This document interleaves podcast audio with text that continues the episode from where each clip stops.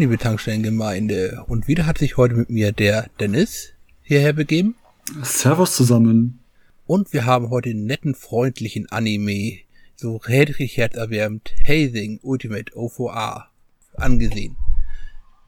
Dennis, ich habe schon gehört, du hast großen Revedrasch darüber, was für ein Schwein ich bin. Was heißt Schwein? Ich fand die Auswahl interessant von dir.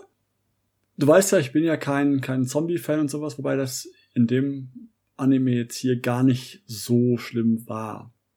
Es hatte bei mir spezielle Gründe, warum ich Zombies nicht mag.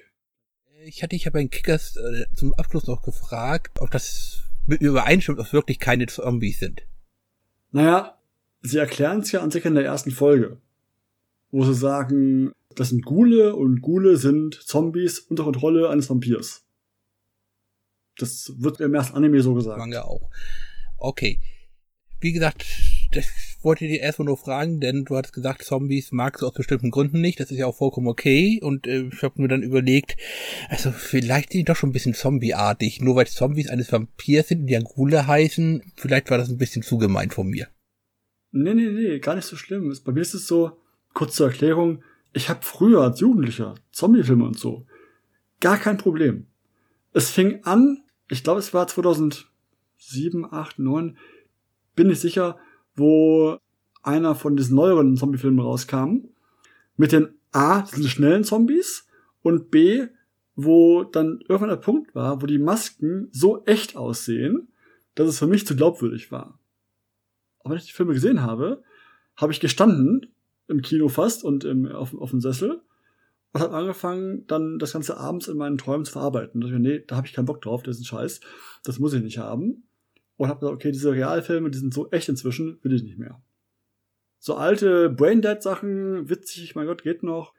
Oder halt in Animes ist es noch relativ harmlos. Also das ist gezeichnet, das ist genug Abstraktion dahinter, dass es mich nicht stört.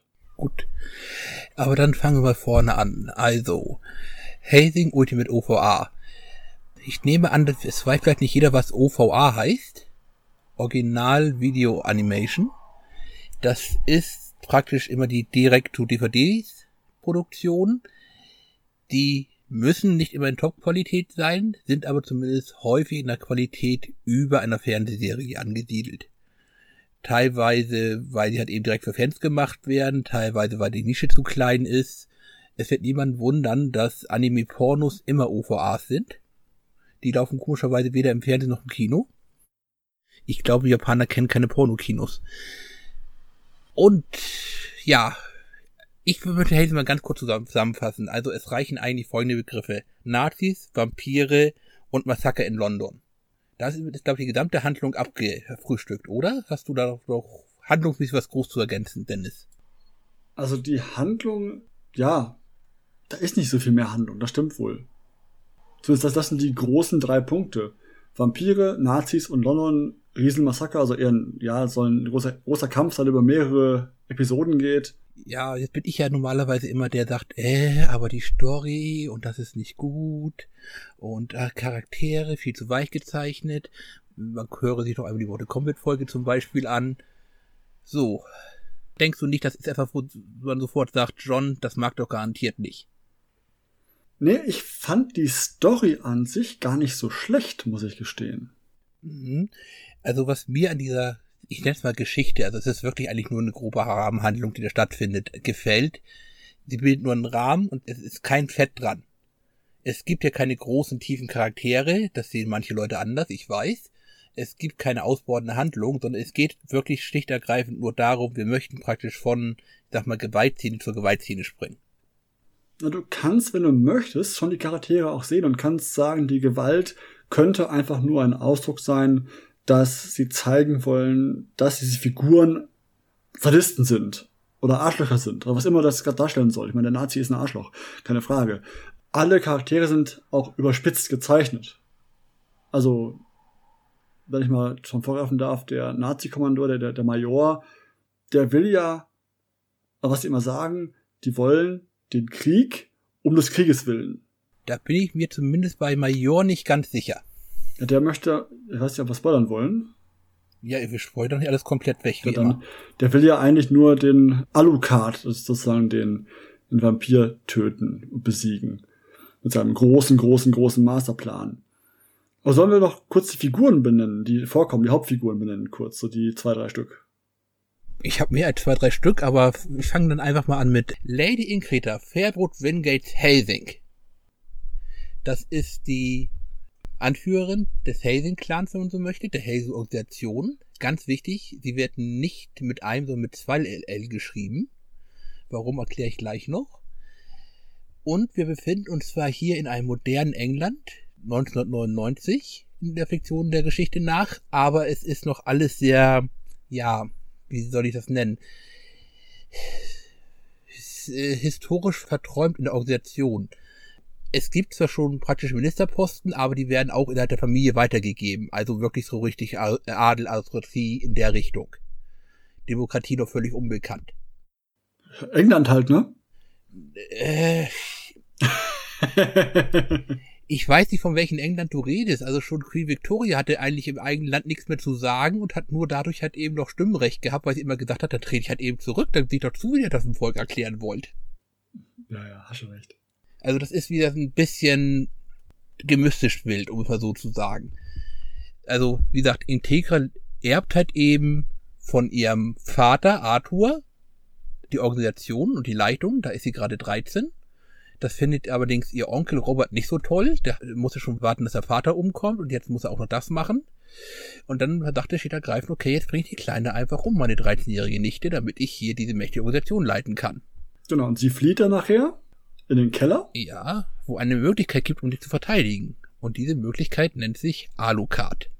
Es wird niemanden überraschen, was Alucard ein Anagramm ist, beziehungsweise rückwärts gesprochen einfach Dracula heißt. Soll ich da was sagen? Ich habe das ab Folge 5 erst gemerkt, oder 6 erst gemerkt. Hast du nie ein Castlevania gespielt? Doch, ja. Ich dachte auch so, ja, der heißt ja Alucard wie in Castlevania. Und hab aber diesen, diesen letzten Schritt habe ich im Kopf nicht gemacht. Da habe ich irgendwie beim Sehen total, ich habe so darauf geachtet, was vorkommt, was passiert, dass dieser Schritt im Kopf, dem Namen habe ich nicht gemacht. Aber ich nehme an, Dracula selbst kennst du. Beim Strucker hast du gelesen. Naja, den, ja, ja, den, den gelesen, aber ich kenne Dracula prinzipiell. Ja. Okay machen wir es kurz. Unbesiegbares Monster. Wann immer euch ein Spiel einen Bossgegner vorsetzen möchte, wo es heißt, jetzt müsst ihr weglaufen, der Typ. Anfangs halt eben noch halb als Leiche, aber schon dann ganz schnell als mh, hm, im viktorianischen, überbordenden Stil, roter Mantel, rote Sonnengläser und schlachtet einfach gerne alles nieder. Möglichst sadistisch, sarkastisch. Blutig halt, richtig bisschen unklar bin ich mir, ob das wirklich der Dracula sein soll, den wir alle so spontan kennen oder jemand anders. Ich hätte gesagt, ja. Ja, also darauf nimmt auch praktisch die Serie dann Bezug, hat eben mit Vlad den Fehler 1431 geboren, angeblich gestorben 1476. Auf der Gegenseite dachte aber so etwas wie, ihr vom Vatikan habt euch in den letzten 2000 Jahren nicht geändert. Das für mich so ein bisschen impliziert, dass er den Vatikan, also abgesehen davon, dass der Vatikan 1999 noch keine 2000 Jahre ist, sondern gerade mal 1650 oder so ähnlich. Ah, stell ich so an. Du weißt schon noch, von wem du redest, oder? Ich weiß, ja. MC Datenneuigkeit, ich weiß. Also es deutet alles darauf hin, dass es halt eben der normale Dracula-Flatterfehler sein soll. Dachte, da mischen sie manchmal ein bisschen, wobei die Aussage an sich kannst du ja wörtlich nehmen oder einfach im Tagessinne, dass sie einfach uralt sind und sich nicht ändern, dass er halt die eh schon lange kennt, aber halt. Na, er wird ja in der Tat praktisch als beides benannt. Einmal als die Figur, also gerade am Ende, wo er sich dann verwandelt und dann nennt Integra ihn Graf und auch die Herleitung, was du dann in der Rückblende siehst, wie halt eben vom osmanischen Herrscher vergewaltigt wird, der Krieg. Das ist dann, sagen wir zumindest vorstellbar in dem Zeitraum. Flatterfehler hat sich auch gegen das Osmanische Reich ja in Krieg gezogen. Also ich glaube schon, das soll halt eben wirklich er sein. Ja, in meinen Augen klar, soll, soll, soll, soll eher Dracula Flat der Fehler sein. Ich bin immer so ein großer von, von der Judas-Theorie. Ah, du meinst, dass Judas der erste Vampir war, ja. Hat der sich erhängt hat beim Morgengrauen. Ja, finde ich auch eine spannende Sache. Also ich finde die Theorie eigentlich ganz, ganz, ganz cool irgendwo, dass das so daher kommt. Dann haben wir als nächste der wichtigen Hauptpersonen Ceras Victoria. Eigentlich eine ganz arme kleine süße Maus mit dicken Brüsten. Polizistin? Ist bei der Polizei, kommt leider zum falschen Einsatz und kommt da halt eben in ein Vampir-Ghoul-Gemenge rein, aus dem sie versucht zu fliehen. Hazing ist da, beziehungsweise Alucard ist da und regelt die Sache, muss aber sie dabei schickergreifend erschießen, um den Vampir auch zu töten. Da musst du auch noch sagen, dass der Vampir, also sie ist dabei mit zwei anderen Polizisten und der Vampir tötet die anderen beiden Polizisten, macht sie damit zu Ghoulen, also Zombies, die Vampire äh, gehorchen, bla bla bla, ist ja wurscht, zu Ghoulen. Aber sie extra nicht, weil er denkt, was dann, was auch stimmt nachher rauskommt, äh, dass sie Jungfrau ist. Und wenn sie, wenn, wenn sie eine Jungfrau äh, beißen würden, dann würde sie wiederkommen als Vampir. Oder sie nennen es dann Draculina. Ja, also erstens, das glaube ich diesem äh, Vampirpriester nicht. Denn wir erfahren ja später, dass bei diesem Vorfall auch zahllose andere Leute, die definitiv Jungfrauen waren, wie zum Beispiel Babys, zu Ghoulen geworden sind. Ja, aber das machen sie ja eher fest daran, dass die, dass die Nazis eine komische Art haben, die zu Vampiren zu machen irgendwie. Aber auch dieser Vorfall wird darauf ja hinterher zurückgeführt, am Roundtable. Na, stimmt wohl. In der ersten Folge erklären sie es so. Kann ich nicht unterschlagen, dass es sicherlich bei der jungen Dame auch spannend wäre, das zu tun. Aber dann doch bitte mit Zustimmung und nicht so. Aber auf jeden Fall, er sagt, er macht deswegen nicht, weil er keine Vampirin oder Draculina haben möchte, die einen eigenen Willen hat und entsprechend dann aufmüpfig werden könnte. Ja, er sagt vor allem ja so schön, es wäre ja nicht mehr zeitgemäß, in eurer Alter noch Jungfrau zu sein. Und das auch. Ich finde es trotzdem komisch, weil er macht es nicht, weil er sagt dann, ich weiß nicht, wie das stimmt, aber er möchte halt, dass es, er sagt es so, sie nicht zu Vampir machen, weil sie sonst eigenständig und Widerworte geben würde, bla und bla und bla. Aber im Verlauf der Serie, oder dieser, dieser, dieser zehn Folgen, die es da sind, der, der Anime, ist die ähm, Sarah Victoria total die Lady Integra und der Dracula sagen, was die immer, ja, Meister, ja, Meister, ja, Lady, ja, Lady. Die gehorcht den beiden aufs Wort zu fast. Wenige Ausnahmen. Ja und nein. Bei Ceres, also da ist jetzt in der Tat die alte TV-Serie meiner Meinung nach ein bisschen besser weil Ceres hier so ein bisschen schicksalsergeben und sich einfach reingeht. Richtig. Guck mal, die wacht auch als Vampir, nächster Einsatz und sofort ist sie dabei und macht mit. Genau. Das ist ein bisschen merkwürdig, das geht ein bisschen zu schnell, aber okay. Auf der anderen Seite weigert sie sich aber auch halt eben bestimmte explizite Befehle überhaupt zu befolgen, wie zum Beispiel einfach Blut zu trinken, auch wenn es aus Transfusionsbeuteln kommt. Richtig das erste Blut, was sie trinkt, ist, wenn sie halb verhungert ist und Integra schneidet sich in Fingern und gibt ja 100% reines Jungfrauenblut von sich selbst. Aber anfangs halt, in fast allen Fällen ist sie immer ja, ja Meister, ja Meister und O Meister, O Lady Integra und in wenigen Ausnahmen, wie du sagst, bei den Sachen mit dem Blut, äh, da ist sie dann dagegen, das macht sie nicht. Aber sonst gehorcht sie allen immer ganz brav, der Mission entsprechend. Und da muss ich sagen, kann ich nicht mit nachvollziehen, wenn, wenn doch sie den Dracula Meister nennt warum würde sie dann dem nicht gehorchen, der sie dann zum Vampir macht, der andere Typ dann da? Ich meine, das wäre dann selber Spielchen eigentlich gewesen. Ist natürlich die Frage, das wird im, weder im Manga noch im Anime beleuchtet, wie fair die da auch irgendwelche Dankbarkeitsgefühle hat. Oder ob es wirklich einfach nur die britische Mentalität ist. Ja.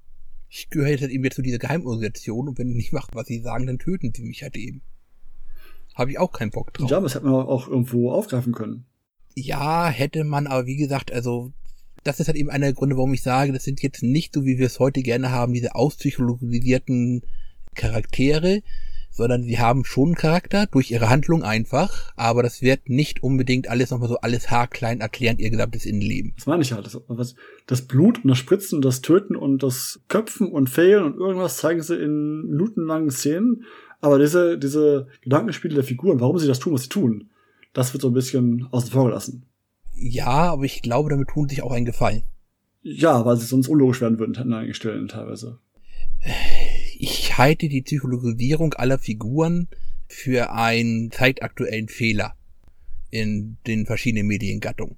Es ist einfach manchmal so, dass Anführungszeichen auch ein Bösewicht einfach nur ein Bösewicht sein kann. Soll er sein, darf er auch. Jeder Mensch hat einen Fehler und meint es eben, dass ich böse bin. Das gleiche macht Hazing halt eben aber auch bei seinen ich nenne sie mal Helden oder bei seinen Hauptfiguren. Das ist einfach dann einfach so. Du weißt nicht immer, warum es so ist, aber es fühlt sich halbwegs richtig an. Ich habe es mir zumindest für mich erklärt, dass ich sage, sie ist Polizistin gewesen und ist in dieser Hierarchieebene Polizei geführter Organisationen halbwegs zu Hause. Und wenn sie dann wieder eine bei Helsinger ähnliche äh, Struktur hat wie so eine Polizei, also von oben herab regiert äh, mit Kommandanten und Co., da sich halbwegs wieder einfügen kann. Habe ich für mich so erklärt. Kann man so sehen. Ich würde sagen, also der Schock aufzuwachen und ich bin jetzt ein Vampir ist schon heftig genug.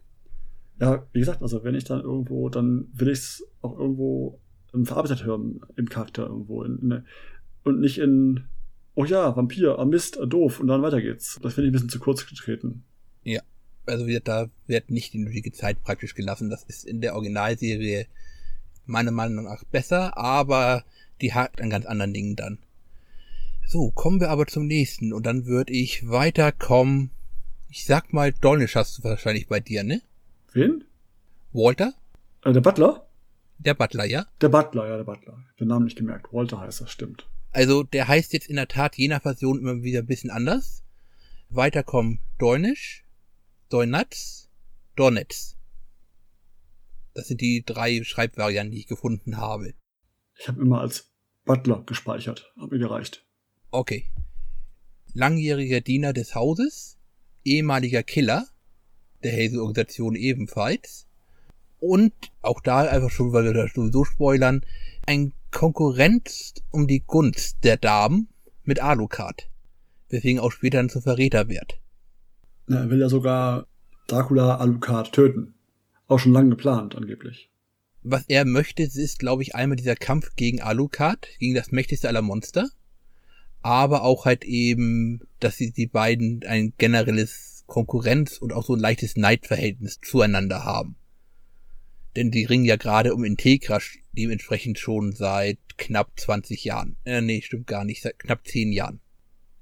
So, wir haben bis jetzt noch nichts über Gimmicks gesprochen, weil das bei den beiden Vampiren klar war. Integra hat keine, aber der Todesengel, Walter, kämpft mit so, ja, ich nenne es mal Metall-Nanofäden, die er kunstvoll bewegen kann und dann meterweit entfernte ganze Wolkenkreise damit durchschneidet. Man kennt's aus irgendwelchen Cyberpunk-Sci-Fi-Geschichten gerne mal als Monofilamentdraht.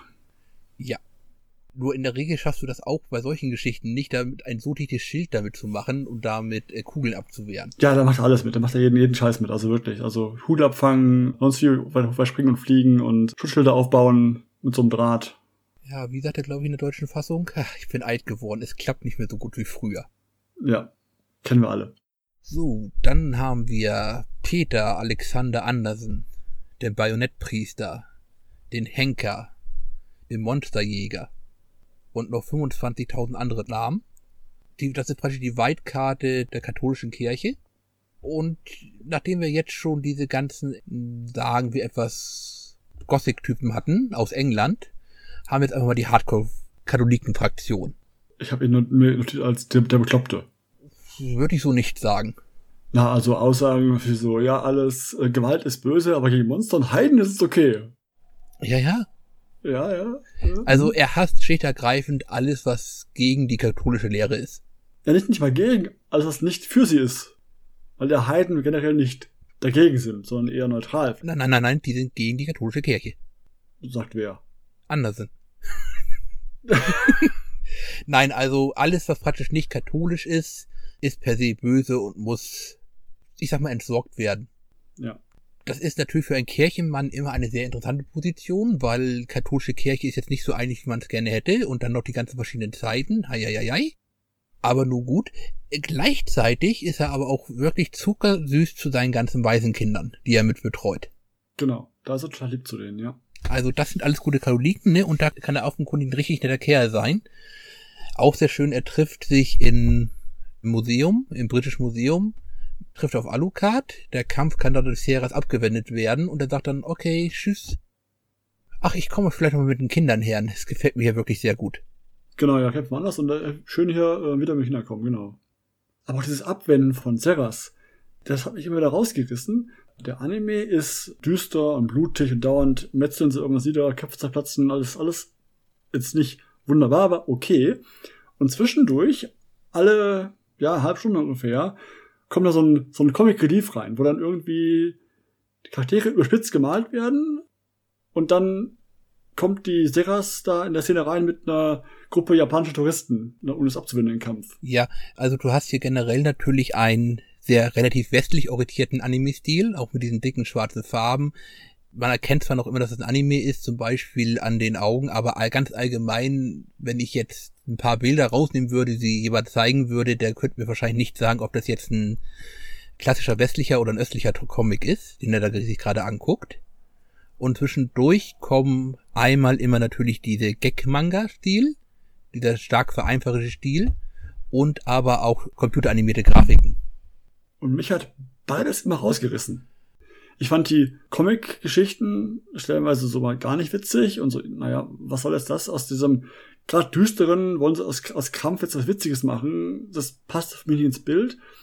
Und diese 3D-Geschichten, wo so dann manchmal die, die Waffen oder irgendwelche Blutbahnen laufen in 3D daher oder irgendwelche Panzer und so in 3D zu sehen sind, das brach für mich immer so ein bisschen die Geschichte. Mm, kann ich verstehen. Also diese Gag-Szenen, also ich bin generell nicht der Gag-Manga-Seher. Das ist nicht ganz meins. Ich bin Norddeutscher, ich gehe zu Lachen in den Keller. Ich, aber das ist relativ häufig, dass du diese Auflockerungsszenen mal zwischendurch drinne hast. Aber ich mag's nicht. Ja, kann ich gut verstehen. Das erinnert mich immer so an die westliche oder auch gerade die deutsche Tradition des Hans Wurst im Theater. Ich weiß, woher es kommt, aber es ist immer ein bisschen merkwürdig, auch für mich. Und die Computeranimation, es ist teilweise einfach notwendig. Warum? Denn so einen flüssigen Verlauf bekommst du, glaube ich, handgezeichnet nicht hin. Und kann auch schon mal sagen, also was da in Animationen auch in Kämpfen geboten wird, ist ja an sich erstmal allererste Sahne. Die Kämpfe sind gut animiert, ja, stimmt, ja. Das, das. Ja, also auch das gesamte Ding ist einfach großartig animiert. Und dann hast du halt eben zwischendurch, wenn da eben, wenn irgendein Gewehrlauf lang gefahren werden soll, kommt halt eben die Computeranimation.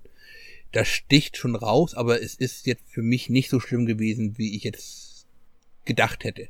Ich fand es immer unangenehm, weil es so ein bisschen den, den Stil vom Comic bricht, weil dann gleich wieder ein anderer Grafikstil da war, der wiederum vom Alter her halt schlecht, der ist schlecht gealtert. Der ist halt dann 10, 12 Jahre alt oder noch älter, die Animation. Und da bist du halt heute Besseres gewöhnt, wenn du es jetzt schaust. Bist du wirklich Besseres gewohnt im Anime-Bereich? Ich rede jetzt von Animationsphasen, äh, am PC generiert. Und da bin ich Besseres gewohnt ja, das ist richtig. Also jetzt im Anime-Bereich, wenn da Computergrafik reinkommt, dann bin ich meist eher Schlechteres gewohnt. Auch bei aktuellen.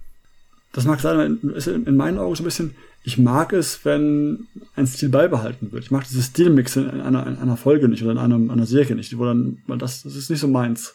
Mhm. Aber da müssen wir dann nochmal über die Produktion hinterher drüber reden.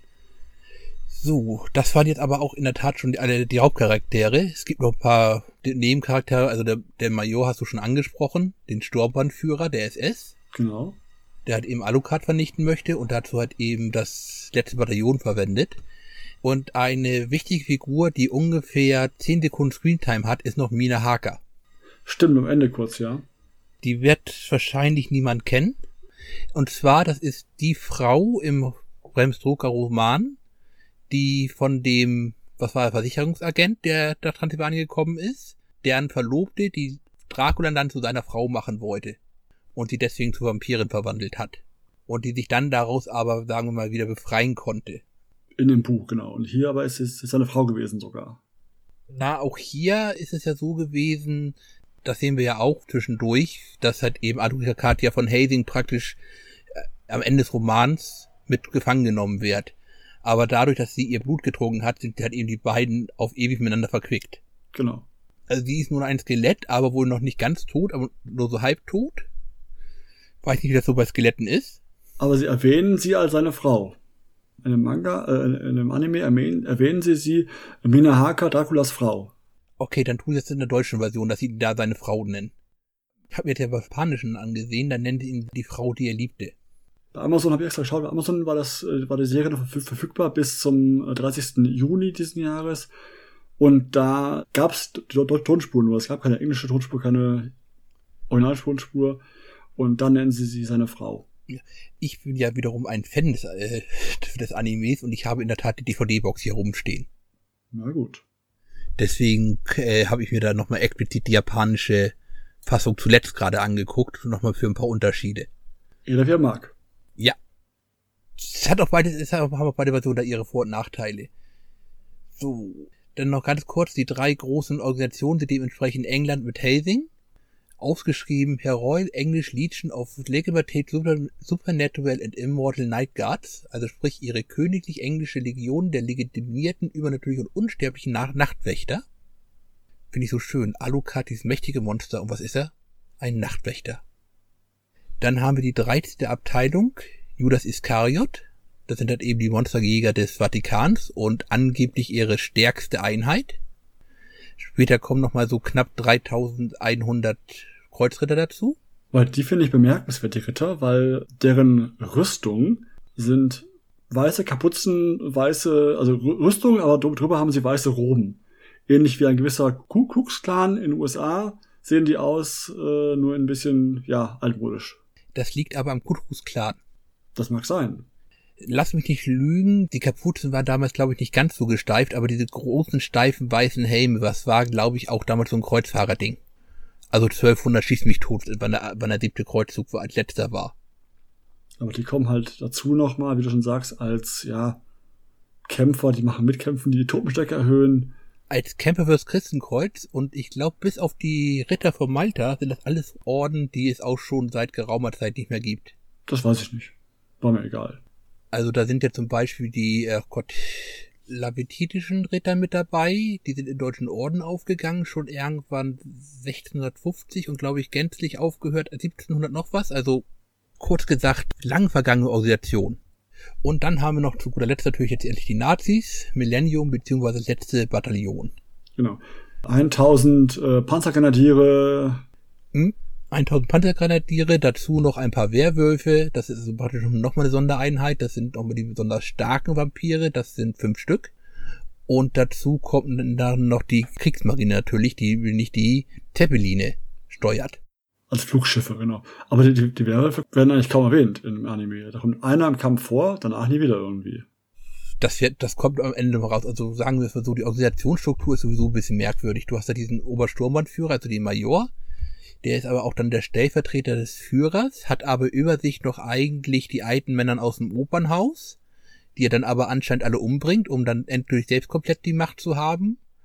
Warum bringt er sie um? Weil er sie nicht in Vampire verwandeln wollte oder konnte? Ich weiß nicht, auf jeden Fall auch komisch, dass er mit dem Werwolf. Da, da, also, sagen wir mal so, das ist auch, sagen wir, alles ein bisschen merkwürdig. Wir können festhalten, die Nazis wollen offenkundig groß, zumindest die Panzergrenadiere wollen einfach nur sterben. Genau. Die wollen alle kämpfen alle und äh, sterben lächeln auf dem Gesicht, weil sie im Kampf, im Krieg sterben durften. Aber dann machen sie die eine, eine Kampf von, von Seras Victoria mit einem Werwolf. So, oh, sie kämpft gegen den Werwolf. Und ich so, was? Der kam bisher nicht vor. Wer ist der Kerl? Was macht er hier? Warum ist er so mächtig? Der wurde von nie erwähnt. Der kam die ganze Zeit vor.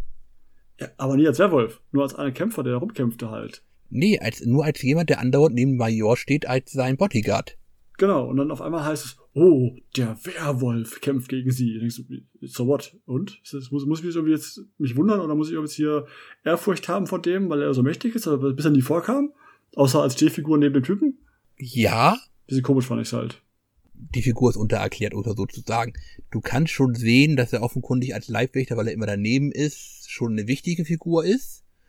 Er sieht auch in der Tat ziemlich nach einem harten Arsch aus, aber dann ist halt eben jetzt auf einmal der Werwolf. Ist auch klar, dass der oberste Bodyguard von dem obersten Chefchen, dem Major da, irgendwie was Gutes können muss, aber auch klar. Nur halt, sie führen es ein, so mit, er kämpft gegen, sie kämpft gegen den Werwolf. Und der wurde vorher nie als Werwolf, Werwolf irgendwie eingeführt, dass er einer wäre, dass er irgendwie was, sich was kann. Ja, also das zieht die gesamte Serie. Die Serie erwartet von dir einfach, dass du Sachen weißt oder du weißt sie einfach nicht. Fertig. Das ist an der Serie egal. Wenn, wenn ich dich zum Beispiel frage, warum äh, Judas Iskariot, als sie dann in den Kampf in London eingreifen, als sie in Theka retten, sagen, 7.405.926 Dämonen. Dann werden die meisten gescheiten Christenmenschen, ich bin ja auch einer, nicht wissen, wo, woher diese Zahl kommt und was das soll. Aus der Bibel, glaube ich. Oder, kann, oder weißt du das zufällig? Die genaue Zahl nicht, aber die habe ich irgendwo in einem, ich weiß nicht, ob, ob es die Bibel war oder ob es irgendeine dieser Niederschriften ist, die die Bibel nicht offiziell drinstehen, aber irgendwo da habe ich es mal gelesen, dass irgendwie dann die Dämonen wirklich beziffert worden sind. Die Zahl kommt von Johann Weyer, das ist zumindest eine mögliche Schreib- und Aussprechweise, aus einem Werk von ihm vom 1563. Ich sage jetzt nicht, wie er genau auf die Zahl gekommen ist, aber er sagt halt, es gibt halt eben 68 Höllenfürsten, 573 Erzdämonen, diese 7.405.926 Dämonen und die gliedern sich auf in 1111 mal 666. Und irgendwie, keine Ahnung, 30 Jahre danach hat die, hat die lutheranische Kirche aber schon gesagt, das ist so zu wenig, wir hätten so gerne so 2,6 Billionen. Ab davon. Der Werwolf ist ein Idiot. Wieso? Er hat die Seras Victoria eigentlich so gut wie besiegt. Und dann gibt er ihr einen silbernen Zahn mit dem, mit dem besiegt sie ihn dann nachher auch. Ja, ich verstehe noch nicht, warum er ein Idiot ist. Ja, weil er ist am Gewinnen. Er ist, hat, hat die, der ist ein Nazi wahrscheinlich. Das muss daran liegen, glaube ich. Und dann gibt er die Waffe, die zum Besiegen braucht. Hier hast du ein Silber, Silberstück von mir, ein Silberzahn. Das ist meine Schachstelle. Hier, mach mal. Ja, was soll denn das? Er möchte nicht gewinnen. Er ist wie alle anderen da, um endlich zu sterben. Und das darf man ja nicht einfach so, wie Sierra es ja auch vorschlägt, in der gleichen Folge noch. Nehmt doch doch einfach ein Seil und hängt euch auf, ihr verdammten Drecksnazis. Da sagt der Auto, nein, nein, nein, so ein einfacher Tod ist unter unserer Würde. Wir müssen im Kampf fallen. Ja, ja, aber trotzdem ist doch die Aussage immer, sie fallen im Kampf, weil sie einen besseren Gegner treffen und nicht, weil sie sagen, hier, die Waffe, um mich zu töten, sondern ist, ist, das ein, ist das ein befriedigender Tod, wenn ich dem, der mich besiegt, die Waffe gebe, die mich besiegen kann? Finde ich nicht. Also für ihn offenkundig ja. Dann hätten sie auch sagen können, hier an die Wand stellen und sagen, hier ist die Pistole, schießt die alle, ähm, wunderbar. Ja, du vergisst, dass er gleichzeitig, also der Werbus hat die besondere Eigenschaft, dass er sich durchlässig machen kann am ganzen Körper oder halt eben fest ist. Und deswegen musste sie ihn auf der einen Seite dazu bringen, dass er halt gerade fest patronisiert ist, während halt eben sie gleichzeitig irgendwie den silbernen Zahn in sein Herz reindrückt. Ja, dann mach's halt nicht nicht so durchsichtig. Ja, also es gibt ganz ohne Frage einfachere Wege, um Selbstmord zu begehen. Ja, dann mach dich halt nicht durchsichtig kurzfristig, mein Gott, wenn du unbedingt sterben möchtest. Aber das ist ja das komische Ziel halt eben dieser Nazis, ist ja wirklich der Selbstmord auf einer gro möglichst großen Bühne. Richtig. Ich hätte gesagt, er hätte vorher rausgehen sollen, um sich von Adokat umbringen zu lassen, aber nun gut. Das war offenkundig aber ja anders befohlen. Vielleicht zu einfach, vielleicht weiß ich nicht. Das war vielleicht zu, zu simpel. Ich möchte, äh, vielleicht wollte er einfach durch die junge sexy Vampirin sterben und nicht durch einen alten Knacker. Ja, kann man argumentieren, ja. Auch generell die ganze, ganze, ganze, ganze Waffengeschichte, die Kugeln und sowas. In der Folge 1 fangen sie noch an, ja, hier, das sind Kugeln, gespielt aus dem, aus dem Kreuz der äh, irgendwas Kirche, bla und bla. Lancaster Kirche, genau, Dankeschön. Und ich denke so, du schießt damit rum, wie ein Wilder. Haben die mehrere Kreuze zur Hand oder ist das so, so, so ein was mal eben nachsegnen, die, die Kreuze kurz, weil der erwähnt das so. Also das, oh, es ist das Kreuz und das ist deswegen so mächtig und kann alle töten. Und danach schießen sie um sich wie die Wilden. Und später haben sie ja auch Kugeln, die einfach nur, ja, einen Segen haben, reichen auch aus. Und dann denkst du, dann machst du in Folge 1 nicht, nicht, nicht so ein Brimborium um die Kugeln, die du hast. Also Lancaster ist eine große Kirche, die haben garantiert mehrere silberne Kreuze und die werden dann einmal, keine Ahnung, jede Woche einmal ausgetauscht und haben genug Gläubige gebetet möglich. Aber das ist ja dann, dann macht daraus äh, vorne nicht so ein. Das ist auch wieder hier, also inhaltlich hast du recht, aber ich sag steht ergreifend, der gesamte Anime geht um Style über Substanz und er hat genug Style, dass ich, dass ich da keine Substanz irgendwie brauche. Das stimmt, aber anfangs ist es so, hey, in Folge 1 noch ist es hier das, das super wichtige Material und äh, selten und hier und da erwähnt worden. Danach hauen sie um sich mit, mit irgendwelchen gesegneten Aluminium und Quecksilber und Co. Nee, nee, Moment, Moment, Moment, Moment. Also, Du meinst ja jetzt gerade die 454 Kasul, die er hat. Die hat eben die Lancaster-Kugeln, ist, keine Ahnung, 33,5 Zentimeter lang, 4 Kilo schwer, hat auch offiziell nur sieben Patronen drinne, obwohl sowieso nicht nach nachgeladen wird, sondern alles unendlich Schuss hier sind. Und hat dann, ach Gott, äh, ein Pistolenkörper, wird ja alles so schön erwähnt, aus Kodomiumstahl.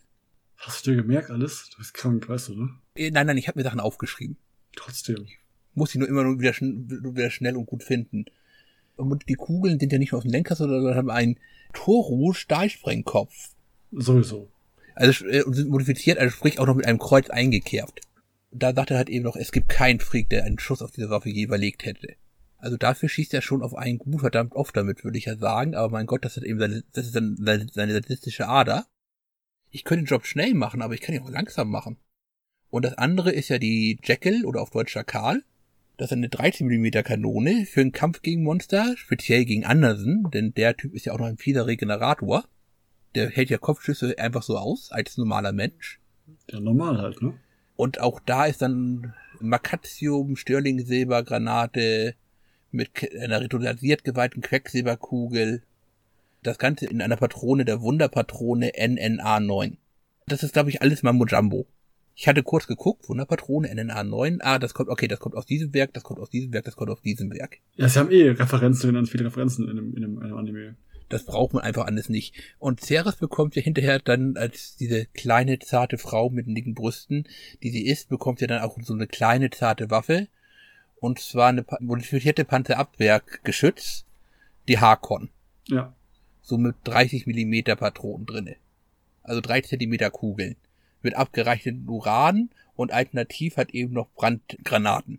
Als Flugabwehr, als mobiles sozusagen. Ich glaube, das Ding durchschlägt so ziemlich alles. Also spätestens dann die zweite kann alles zerstören, außer richtige Kampfpanzer. Dafür reicht es dann nicht mehr. Da hätte man noch ein bisschen was Besseres nehmen können. Mhm. Wobei ich nicht weiß, wo Urankugeln doch auch nicht durchkommen. Das erschließt mir noch nicht so ganz, aber es ist dann auch egal. Da, hat, da bekommt er eben dann die richtig große, dicke Waffe. So. Haben wir schon gesagt, wie brutal es ist? Mehrmals, ne? Angedeutet. Es ist wirklich sehr brutal. Am Anfang, wenn man das mal vergleicht von Folge 1 zu Folge 10 so langsam, es wird wirklich dauerhaft mehr. Weil anfangs hast du halt da mal einen, da mal einen, da mal einen. Und dann später, wenn dann die Nazis kommen, dann fallen die Leichen und die Gule und die, und die Gegner fallen dann zu Hunderten, zu Tausenden, mal eben schnell. Überall platzen Köpfe und überall wird Blut hinterhergeschossen und überall, entweder erschießt irgendwer irgendwen, trennt irgendwer irgendwen irgendwie durch, von links, längs nach rechts, von oben nach unten, äh, quer und noch so viele Teile. Ich finde eher, dass es milder wird. Todesarten sind da jede Menge vorhanden ja, es wird von der Masse mehr, aber du hast ja zum Beispiel gerade in Anfangsfolgen etwas, was du ja sonst wirklich kaum irgendwo siehst, ist, wie auch halt eben Zivilisten mit draufgehen. Du hast dann einmal die Folge drei in Argentinien. Da wird ja praktisch einmal die Polizei als Kanonenfutter missbraucht. Aber auch dann auch die Zivilisten und Kamerateams, die drumherum stehen, werden auch in den Kampf mit eingezogen und dabei getötet. Sehr eindeutig. Ja. Und du hast dann die nächste große Szene hast du dann wieder im Angriff auf London, wo halt eben dieser Überfall der Vampire auf die Stadt gezeigt wird. Inklusive einem Nazi-Vampir, der einen Säugling zwischen den Zähnen hat. Und dann kommen aber nach und nach praktisch, sagen wir mal, praktisch nur noch die, ich sag mal, normalen Kämpfer. Also sprich, dann ist es ein Kampf zwischen Kompetanten und ohne weitere unschuldige Opfer, was aber auch hauptsächlich daran liegt, dass diese unschuldigen Opfer schon alle tot sind. Also alles weg, es liegt nichts da. Aber Folge 3 war auch die Folge, wo ähm, die Söldner erst mal reinkommen. Ja, richtig. Die wurden, also in Teil 2 gab es einen Angriff auf Hazing durch die Valentine-Brüder. Das sind die auch zwei Werwölfe. Genau. Beziehungsweise zumindest Luke Valentine, der ältere Bruder, ist einer. Die bringen ihre Ghoul-Armee mit und stürmen damit die gesamte Anlage. Das spricht jetzt auf der einen Seite nicht wirklich für die Verteidigungsfähigkeit von Hazing. Auf der anderen Seite gibt es da auch dann nochmal den Trade-off, dass halt eben dann halt eben die gefallenen Hazy-Mitarbeiter noch als Google wiederkommen. Wieder auftauchen, ja. Ich musste kurz schmunzeln, als der, der Luke war es, glaube ich, der etwas bekloppte von den beiden Brüdern, so zu der Lady Integra meinte, das war Jack. Ich werde dich vergewaltigen, töten, nochmal vergewaltigen. Luke ist der im weißen Anzug mit blonden Haaren, der mit Alucard kämpft. Jack war das? Der meint, er hätte größere Fähigkeiten als Alucard. Und dann legt Alucard mal kurz seine Handeisen ab, mit dem er sich schon immer selbst fesselt und zeigt ihm mal, wie ein richtiger Vampir kämpft. Was mir in der Sprache aufgefallen ist zwischen den beiden Versionen ist, das Deutsche ist in der Tat deutlich derber. Also zum Beispiel jetzt die Szene mit Jack, da sagte ja, na, habt ihr euch schon eingepisst? Das ist eine Art, also auch nicht, auch nicht gemerkt, ja. Habt ihr schon zu Gott gebetet? Habt ihr euch schon selbst umgebracht? Und dann, aber auf Japanisch sagte er so, musstet ihr schon auf Toilette? Habt ihr schon zu Gott gebetet? Sitzt ihr schon in der Ecke? Hm. Ich finde es ein bisschen eindrücklicher wahrscheinlich dann auf Folge 6, wo dann das Hazen Hauptquartier wieder angegriffen wird, diesmal von Nazi-Schergen. Und da gibt's ja die Szene, wo halt eben Sarah schon auf sie schießt und Zorin befehlt halt eben die Suchterscheinwerfer anzumachen. Und da wird gesagt, aber nein, dann können sie uns doch sehen. Und ich glaube, auf Deutsch dachte sie, die Hazing-Schlampe sieht uns doch schon oder die Hazing-Hure sieht uns doch schon. Äh, Schlampe ist es, glaube ich, ja. Ja. Und auf Japanisch sagt sie praktisch übersetzt, die Frau beziehungsweise das Weib sieht uns schon. Also ist es, wenn ich kann nicht viel Japanisch, ist es glaube ich Frau, aber negativ konjugiert. Also sag mal das Weib, das Weib sieht uns schon. Okay. Ich bin in der japanischen Kultur nicht so drinne. Ich nehme schlicht ergreifend an, dass da einfach auch ein kultureller Unterschied ist. Wahrscheinlich also zu Folge 3 auch wegen den Söldnern sagen wollte. Dann lernen die Söldner, die, die kennen die Seras und dann heißt halt, ist eine Vampirin. Und dann glauben die das erstmal alle nicht. Und dann haut sie den Anführer mit dem Finger schnipsen so immer weg andauernd, dass er besiegt wird halt und blutet. Und dann sagen sie, ja, muss ein Vampir sein. Ich denke so, nein, ist das Schwachsinn, weil nur weil die super stark ist, kann sie ja alles sein. Dann kann ich sagen, okay, sie ist übernatürlich, übermenschliche Kräfte, aber warum ist denn, dass sie ihn zusammenschlagen kann, gleich ein Garant für, muss ein Vampir sein, ja, ja. Mhm. Also erklärt es ja damit noch, also ich glaube, sie schnippt ihn in der Tat nur einmal. Dann kommt wieder die Gag-Szene, wo sie ihn ganz oft schnippt. Genau, richtig so, ja. Sie schnippt ihn, glaube ich, eigentlich nur einmal und dann fliegt er aber, keine Ahnung, so fünf Meter weg. Genau. Also so gut können deine Finger nicht trainiert sein. Das ist klar, nur das ist ja kein Garant für einen Vampir sein. Ich meine, es gibt ja mehrere Wesen in der, in der, in der Kultur, in der Kultur, die halt super stark sein könnten. Ja, wie zum Beispiel Frankensteins Monster, als, wo Bernadotte sich ausspielt, weil, wie gesagt, äh, Integer kommt rein, sagt, ja, beim Stoker, Vampire, da ist übrigens einer. Er sagt, ha, ja, du bist ein Vampir, dann bin ich Frankensteins Monster und, äh, und dann putsch! Oh Gott, ich wusste nicht, was ich vorhatte. Und auf einmal hat sie mich geschnippt und das war total so weh. Sie muss ein Vampir sein.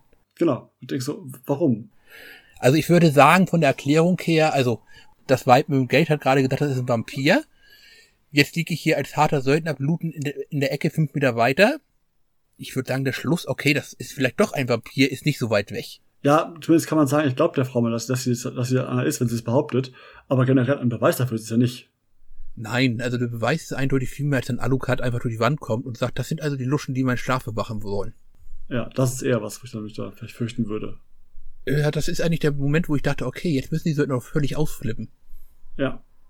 Und auch die harten Hunde, wenn da irgendein Wesen durch, durch die Wand durchkommt, äh, sagt, Hallöchen, hier bin ich. Und dann denke ich, äh, äh, ich glaube, ich gehe wieder.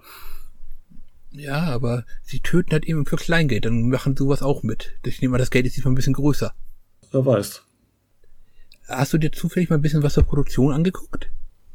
Hm, nee. Also, der eigentliche Erfinder und Zeichner ist Kota Hinataro, geboren 1973 und hat von 97 bis 2008 an dem Manga gearbeitet. Mit dem Ziel halt eben immer nur ein Manga und ich mache zwischendurch so ganz tiefe Hintergrundrecherche, damit auch alles stimmt. Da würde ich sagen, das ist nur so mittel gelungen. Zumindest aus meiner europäischen Sicht. Mhm. Denn wie gesagt, ich wüsste nicht, dass halt eben noch bis vor 22 Jahren England komplett in so artiger Familienhand war. Aber vor allem, jede Folge ist von einem anderen Zeichenteam gestaltet worden. Hm, das finde ich so aufwendig. Und zwar wäre schön, wenn das auch alles in-house gewesen wäre, aber er hat dabei praktisch auch noch drei Produktionsfirmen verschließen. also drei Zeichenfirmen. Die Folgen 1 bis 4 sind von Satellite, 7 bis 8 sind von Madhouse und 8 bis 10 sind von Grafiker und Kelmer Dick. Ich hoffe, das wird so ausgesprochen. Und der Dick ist wirklich kein Wortspiel. Zwar alles unter dem gleichen Hauptproduzenten, aber dann hat eben wirklich jede Folge mit verschiedenen Regisseur, verschiedenen Zeichnern. Da hat sich praktisch jeder nochmal die Klinke in die Hand gedrückt, um das halt eben durchzubekommen. Und ja, ich, du hast ja schon gesagt, der Zeichenstil ist halt eben inkonsistent in sich selber durch die drei verschiedenen Stile, die vorkommen. Mhm. Aber ich finde es durchaus beeindruckend, dass halt eben, auch wenn es nach einer Vorlage gearbeitet wird, auch jede Folge ist halt eben genau ein Bank des Mangas. Du siehst ja eigentlich keine Unterschiede drinne. Das stimmt. Das ist also wirklich alles komplett auf Linie und auch in diesem bisschen ungewöhnlichen westlichen Stil, also für Japaner ungewöhnlicher westlichen Stil gemacht. Auch das finde ich eigentlich nochmal sehr schön. Das stimmt, das ist, das ist unter dem Hintergrund beeindruckend. Und damit hätte ich, glaube ich, fast alles gesagt über den Manga.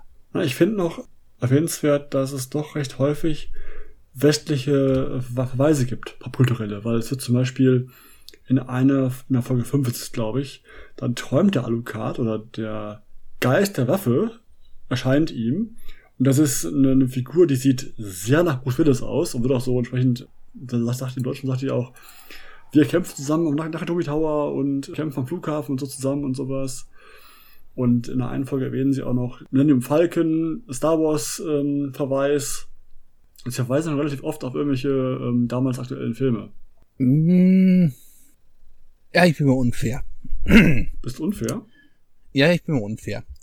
Und zwar sagen die, ähm, was nehme ich denn jetzt mal so schönes? Ich suche gerade ein passendes Beispiel, was schnell zu erkennen ist sagt dir Schlossvania, Heart of Dream, Relict, Heart of Iron, Finest Hour, Ludic Down, Operation Wolf oder Warcraft etwas? Ja, fast alles. Ja, gut, wunderbar. Dann hast du ja den neunten Band gelesen, denn das sind die jeweiligen äh, Kapitelüberschriften. Sowas macht er ganz gerne. Also die Kapitelüberschriften sind alle angelehnt an Videospiele. Mhm. Ich finde es sehr schön, das japanische Wiki nennt es auch kleine, unbekannte westliche Produktion. Süß. Da sind auch Sachen wie Age of Empires mit dabei oder Ultima Online zum Beispiel oder Call of Power. Call of Power war wahrscheinlich in der Tat das unbekannteste von denen. Aber auch teilweise auch ein bisschen mit, mit Filmen, die mit reinkommen. Master of Monster, keine Ahnung, was für Spiel das, oder Murder Club sagt mir was, aber zum Beispiel äh, Schwertänzer übersetzt. Da wüsste ich jetzt nicht, was für ein Spiel das sein sollte. Hm, das ich auch nicht. Aber ich nehme an, das ist die dann steht ergreifend, das wird wahrscheinlich auch hier einen völlig anderen Namen haben. Wahrscheinlich, vielleicht nur wörtlich wird es. Da wird es einen Hardcore-Japan-Fan geben, der auch wahrscheinlich wirklich Japanisch lesen kann, der dann sagt, ach, das ist doch ganz klar, das ist das. Warum wisst ihr das nicht? Wenn sowas jemand weiß von euch, dann einfach bitte äh, mal in den Kommentaren zuschreiben. Wäre mal spannend zu wissen, finde ich. Ja, aber ansonsten wird der Manga, der Anime, zehn Folgen insgesamt. Und am Ende, finde ich, wurde der, der Anteil von blutigen Szenen mehr als die Story eigentlich war. Hätte viel kürzen können, glaube ich, wenn man nicht so dieses statistische machen möchte. Und zwischendurch immer wieder so Szenen auch, wo sie dann Klaviermusik spielen, ein bisschen nostalgisch werden und irgendwelche Gedankengänge von Dracula oder Alucard oder Seras mal einblenden, alle paar Minuten mal. Ja, also ich habe ja bei Recherche gesehen, es gibt also Leute, die sagen, das ist großartiges philosophisches Werk dahinter. Mhm. Ähm, da sage ich nein. nein Was es darin gibt, sind großartige Verweise als auch großartige Ländersprüche. Genau. Also wie zum Beispiel, Seras hätte ja auch zum Beispiel aufgeben können, das wird auch später nochmal aufgegriffen, was, und dann fragt Alucard, was hätte sie in dieser Hölle tun sollen? hätte sie aufgeben sollen. Aufgeben ist es, was den Menschen tötet. Ich würde zustimmen, wenn man sich in einer Gefahr befindet und man sagt, ich lege mich jetzt hier bitte tot hin und hoffe, dass alles an mir vorbeigeht, ist das ein ziemlich guter Weg, um zu sterben. Richtig, wenn du nichts machst, bist du eh tot. Wenn du versuchst, was zu tun, hast du zumindest noch die Chance zu überleben. Ja.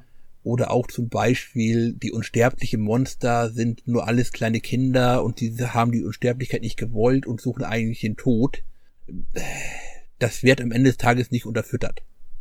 Richtig. Die Sprüche, die sie bringen, sind nett, auflockernd, wenn man die Verweise hat. Auch so Sachen wie, dass die eine Figur hatte Katzenohren und heißt Schrödinger.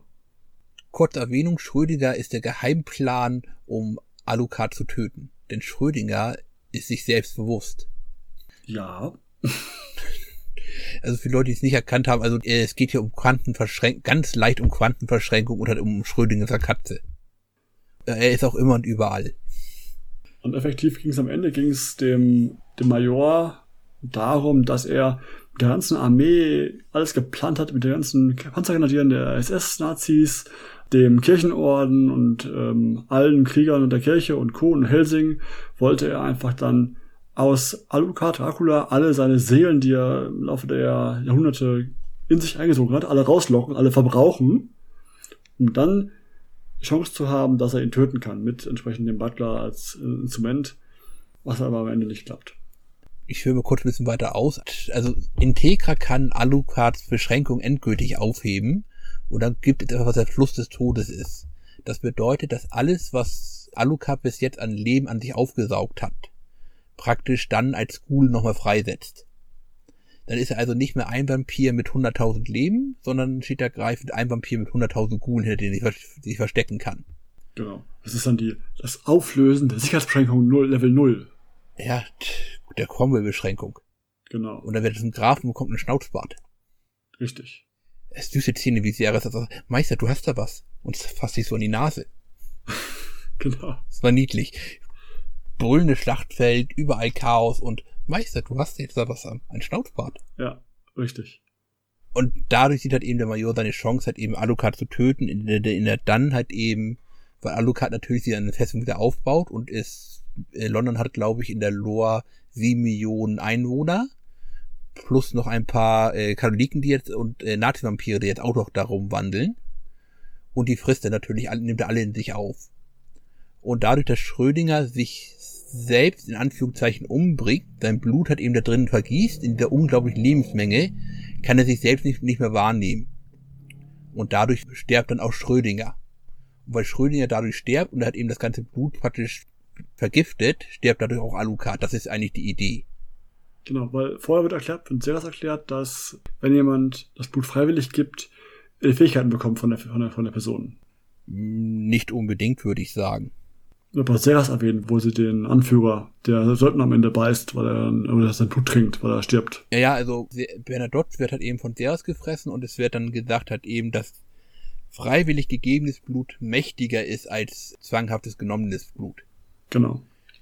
Was diese Macht ist, also sie hat jetzt praktisch einen internen Berater drinne, der auch aus ihr rauskommen kann. Genau, der mitkämpft und sowas. Wie das funktioniert, ist ja auch überhaupt nicht klar.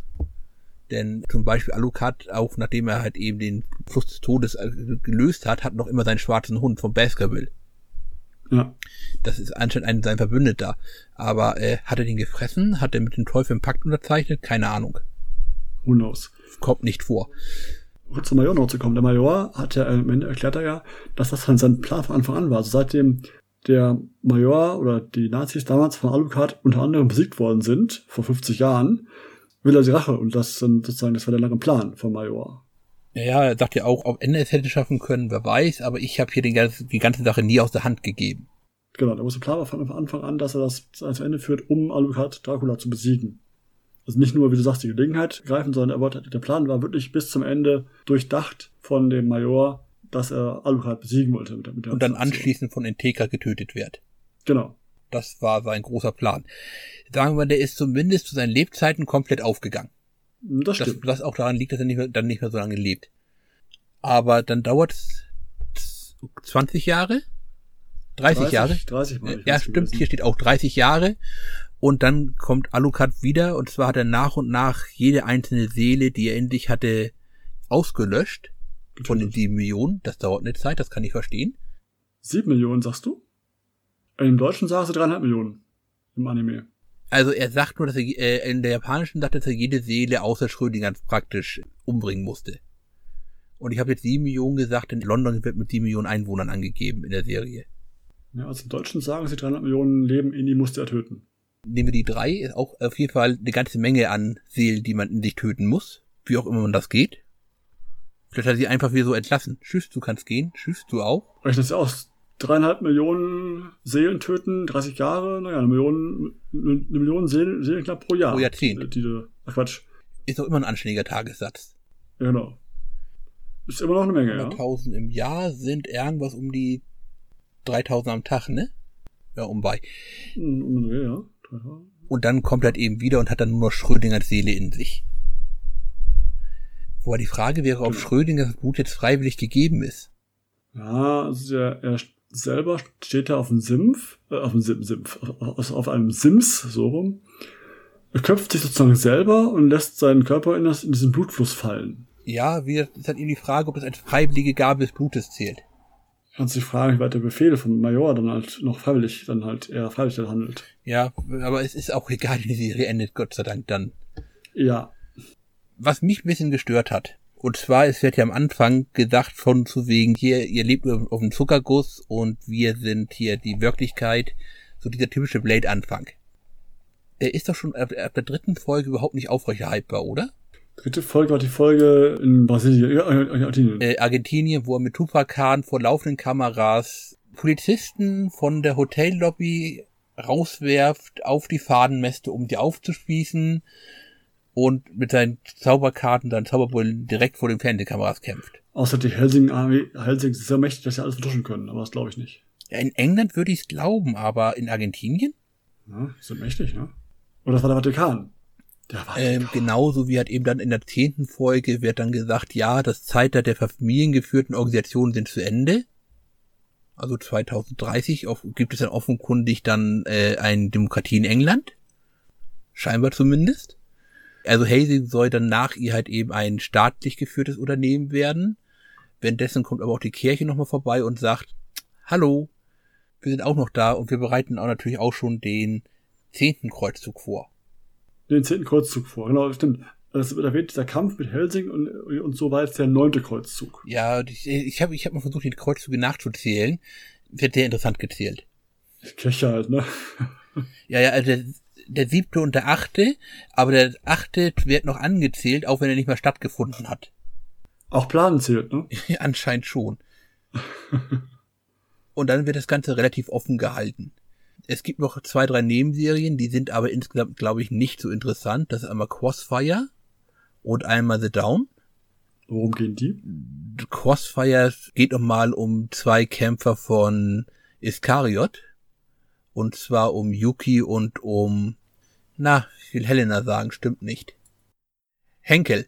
Du meinst diesen einen Kirchentyp mit dem, Ja. ja, der bei den Bandagen, der, oder? Wobei Typ, äh, es ist kein Typ. Soll es eine Frau sein? Echt? Es ist auch keine Frau. Was ist denn dann? Ein Futahari beziehungsweise ein Hermaphrodit. Ist ja einer der Fälle wieder, wir haben ihn männlich gezeichnet und dann mit einer Frau besetzt, weil wir doch nicht, weil, weil wir dann erst erfahren haben, dass er eine Frau werden sollte. Das hast du in der deutschen Fassung bei Zorin ja, glaube ich, auch. Beim ersten Kurzauftritt ist das noch männlich und dann wird er, glaube ich, hinterher, wird sie hinterher weiblich. Ja, hat sie Brüste und sowas, ja richtig. Aber ich sage, gerade bei der, bei der Kirche würde ich sagen, ähm, solche, solche, äh, ja, Hermaphroditen, alles gut. Aber dass die in der Kirche, in der katholischen Kirche, die so krass ist, wie wir sie kennen, ich meine, das ist ja nicht äh, seit immer noch, immer noch so, da würde sowas, glaube ich, nicht passieren, dass die irgendjemanden Also sie muss eindeutig vollkommen okay sein, eindeutig voll- komplett geläutet, denn guck mal, Andersen ist ihr direkter Befehlshaber. Und wir haben schon gelernt, nichts, was n- irgendwie gegen die katholische Kirche spricht, wird sofort alles umgebracht, also muss Henkel okay sein. Hauptsache gläubig, genau. Bist nicht männlich, bist nicht weiblich, bist kein, hm, bist du Dämon? Nein?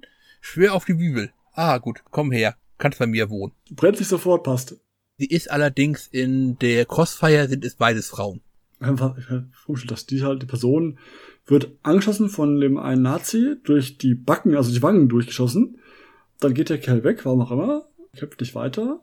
Und dann auf einmal ist sie 30 Jahre später immer noch so jung wie damals irgendwie und super Kämpfer anscheinend, was ich, wirkt irgendwie komisch eingeführt, die Figur. Ist praktisch Andersens Nachfolger. Also ich nehme auch vielleicht auch einen Regenerator. Warum auch immer die Lippen da nicht zusammenwachsen. Keine Ahnung.